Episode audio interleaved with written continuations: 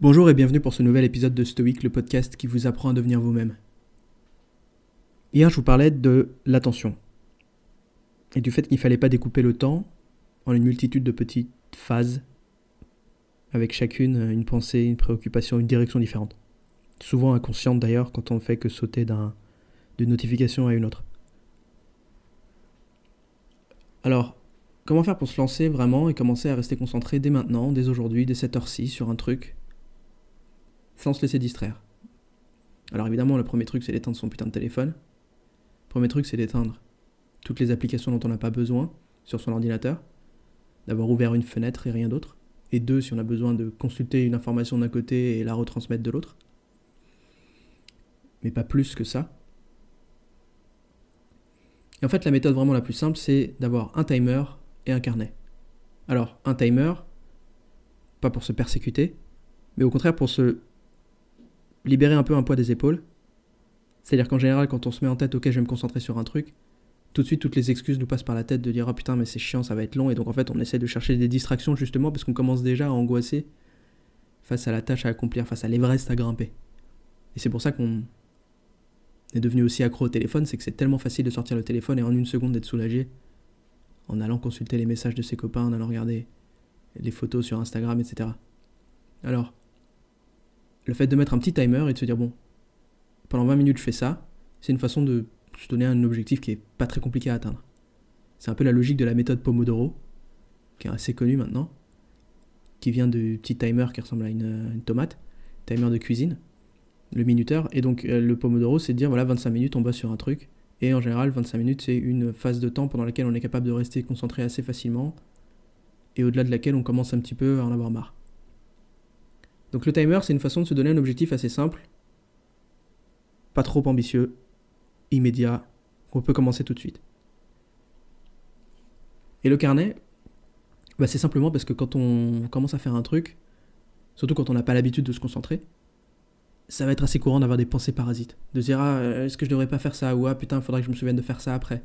Et c'est comme ça que si on suit chacune de ces pensées et qu'on les transforme en action à chaque fois, on se retrouve à zapper et à rien faire en fait on passe des journées à cliquer d'un truc à l'autre, à passer euh, d'une pensée à une autre, d'une urgence à une autre, plutôt que de noter les trucs et en les notant finalement se forcer un peu à euh, les prioriser. Donc avoir un carnet, c'est un peu une façon d'avoir une poubelle pour ces pensées qui servent à rien et d'avoir aussi une surface, un support sur lequel prioriser les choses à faire ensuite, une fois qu'on aura fini cette première phase de 25 minutes. Mais c'est surtout pas s'interrompre Surtout pas s'interrompre et de faire autre chose que ce qu'on avait prévu en s'asseyant. Donc c'est pour ça que l'acte de lancer le timer, c'est de savoir, c'est l'acte qui, vient après qu'on sache pourquoi on lance ce timer. C'est une façon de se mettre dans une zone en sachant on a un objectif, on doit faire ce truc-là, donc on a déjà décidé quelle était sa priorité. Et tant que le timer n'est pas terminé, la priorité, c'est celle-ci. Et si on se rend compte qu'on n'a pas bien jugé la priorité, c'est pas grave. On passe que 20 minutes à faire un truc. On a noté de côté sur notre carnet le truc à faire après, et bim, ça devient notre nouvelle priorité pour la phase d'après. Et peut-être que ça sera notre priorité pour le reste de la journée, peut-être que ça sera notre priorité pour 3 heures. Mais au minimum, chaque chose qu'on fait, on la fait pendant 20 minutes. C'est un peu le même principe, le carnet, que le principe de la méditation pleine conscience.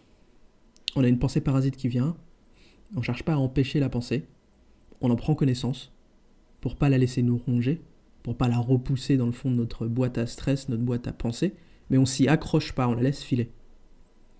Le truc le plus destructeur pour la concentration, c'est le fait de soudainement avoir l'impression qu'on devrait faire un autre truc prioritaire.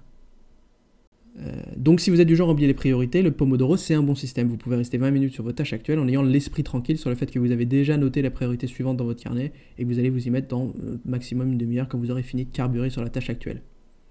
Mais prenez surtout l'habitude de ne pas vous interrompre pendant un truc. Et c'est ça le truc vraiment crucial parce que je, sais que vous avez oublié comment faire. Hein. vous avez un téléphone comme tout le monde, donc vous avez très probablement oublié comment faire pour ne pas vous interrompre pendant un truc. Mais reprenez le goût d'avoir juste une application ouverte, d'avoir juste un écran devant vous et d'une tâche devant vous et d'essayer de rester maximum à deux onglets sur votre navigateur et voilà de faire un truc et de ne pas vous interrompre, surtout de ne pas avoir un prétexte pour vous interrompre. Donc la méthode c'est ça, un timer, un carnet. C'est aussi simple que ça. C'est aussi simple que ça. Et si vous commencez à faire ça aujourd'hui, ça va changer drastiquement votre capacité à vous concentrer, au bout de quelques semaines, vous allez déjà voir la différence. Je vous promets que c'est vraiment un truc crucial et ça va, ça va impacter tout ce que vous faites au quotidien. Voilà, à demain.